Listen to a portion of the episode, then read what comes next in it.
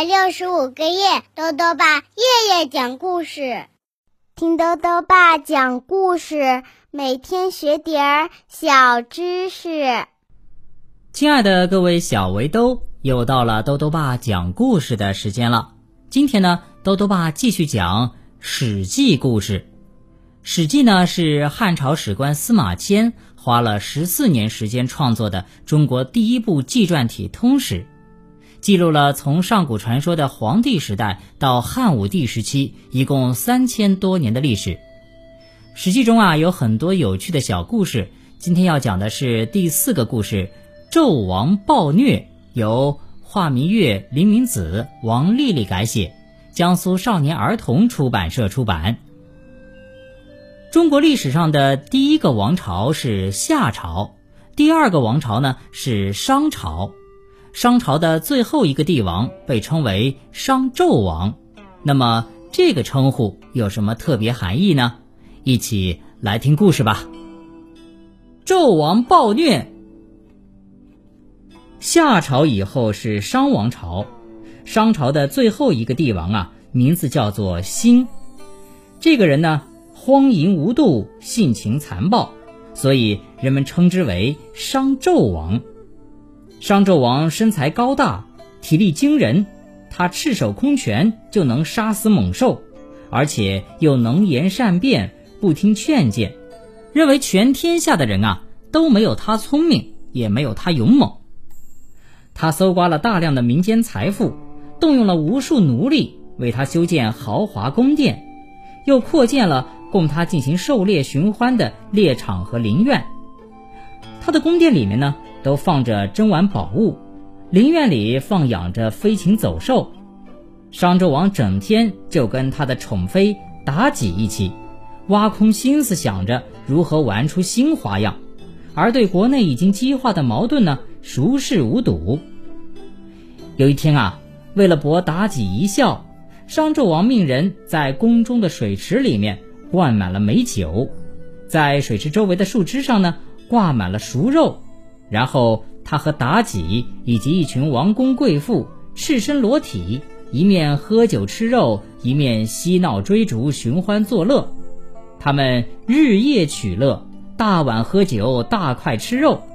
商纣王还得意洋洋，把这荒淫无度的地方称之为他最爱的酒池肉林。商纣王越是沉迷于淫乐，大臣们的劝谏啊就越多了。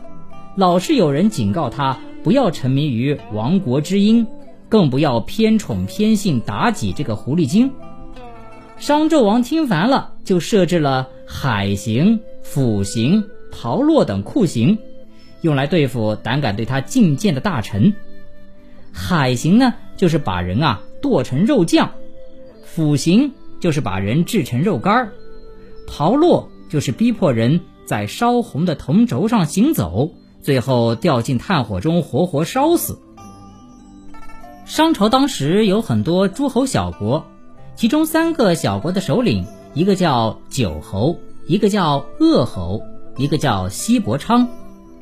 商纣王刚刚当大王的时候，对他们还不错，曾经让他们辅佐自己啊，掌握军政大权。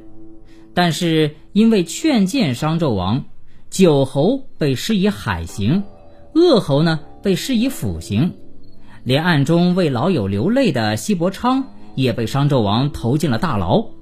幸好啊，西伯昌手下的人摸准了纣王脾气，给纣王献上了无数的美女、珍宝还有好马，这才让西伯昌捡回了一条命。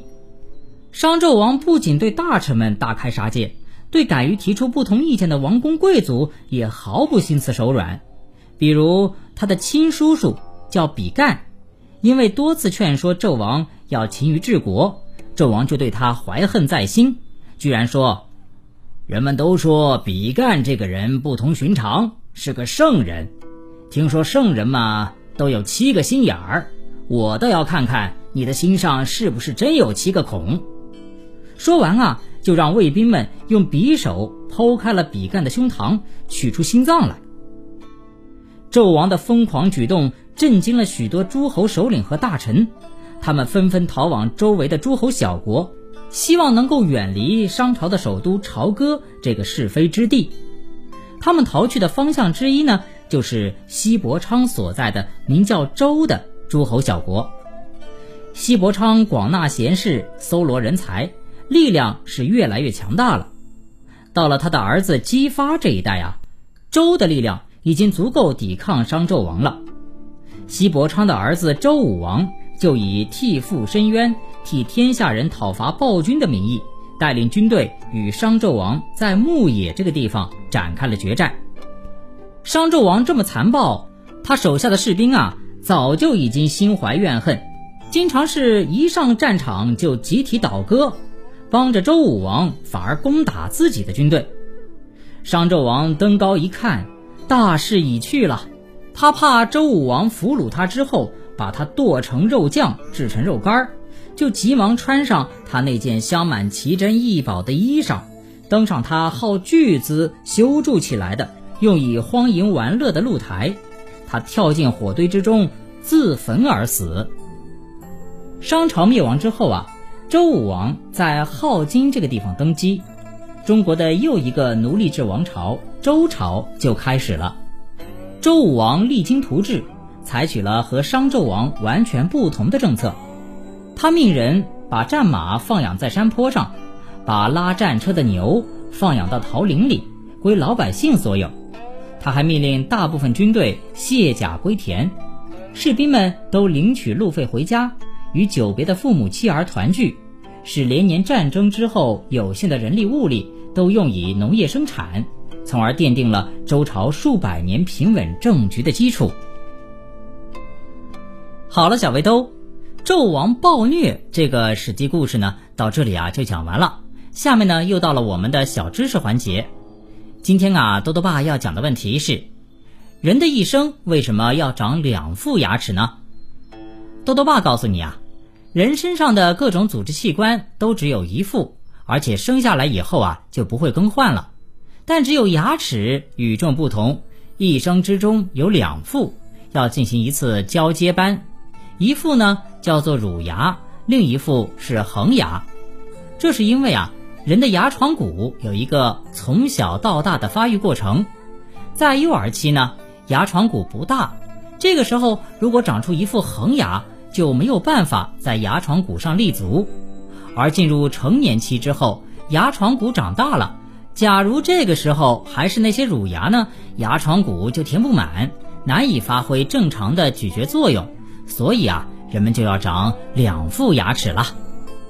最后呢，又到了猜谜时间了。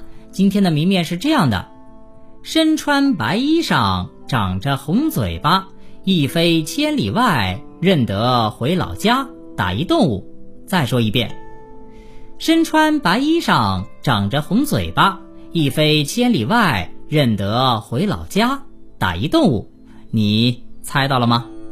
如果想要告诉兜兜爸，就到微信里来留言吧。要记得兜兜爸的公众号哦，查询“兜兜爸讲故事”这六个字就能找到了。好了，我们明天再见。